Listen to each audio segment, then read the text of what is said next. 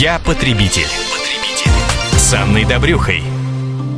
Осенью, как известно, начинается не только учебный, но и деловой сезон. Появляются новые возможности для трудоустройства, открываются новые проекты. Что важно знать, устраиваясь на работу, чтобы впоследствии не оказаться бесправным и иметь возможности отстаивать свои интересы. В этом мы будем разбираться с опытным экспертом по трудовому законодательству, юристом Центра социально-трудовых прав Сергеем Сауриным. Сергей, здравствуйте. Здравствуйте.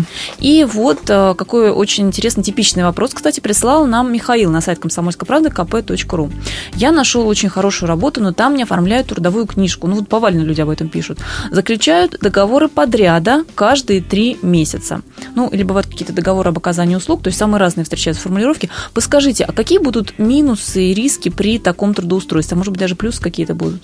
На самом деле ситуация действительно типична, и здесь сложно говорить о минусах и плюсах, потому как э, сама природа отношений трудовых и гражданско-правовых, она в корне отличается. То есть мы отмечаем, что договор подряда – это вовсе не трудовой договор, а так называемый гражданско-правовой. Да, договор подряда, договор оказания услуг, агентский договор – это все гражданско-правовые договоры, их обычно используют э, как раз-таки для оформления отношений с людьми, с работниками, э, которые довольно длительно выполняют ту или иную функцию.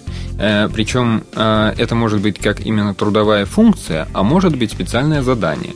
Вот разница между гражданско-правовыми и трудовыми отношениями э, прежде всего в том, что в случае гражданско-правовых отношений оплачивается результат работы, а в случае трудовых отношений оплачивается сам факт, процесс труда. Э, есть еще один момент.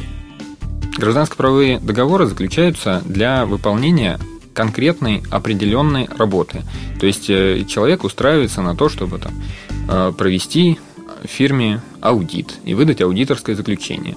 А, это вполне нормально может быть оформлено гражданско-правовым договором оказания аудиторских услуг. Ничего в этом, что называется, ужасного, противозаконного нет. Другой вопрос, если точно такой же гражданин приходит и договаривается о том, что он будет регулярно проводить такие аудиторские услуги на данной фирме. В этом случае мы ведем речь уже о трудовой функции, то есть об обязанностях. Э, обязанности эти не ограничены каким-либо сроком, в то время как э, конкретная работа, предусмотренная гражданско-правовым договором, она всегда срочная. То есть э, срок истек, можно выполнить ее досрочно. Трудовые обязанности досрочно выполнить нельзя.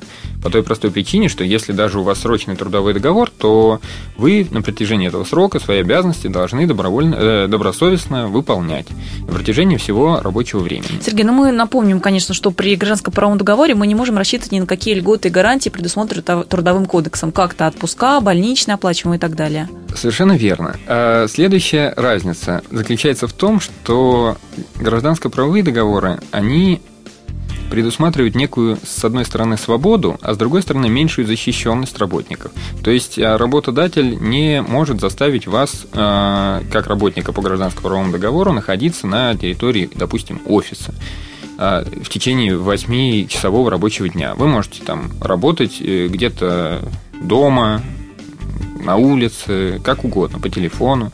Все зависит от специфики ваших обязанностей. С другой стороны, работодатель не обязан представлять вам отпуск.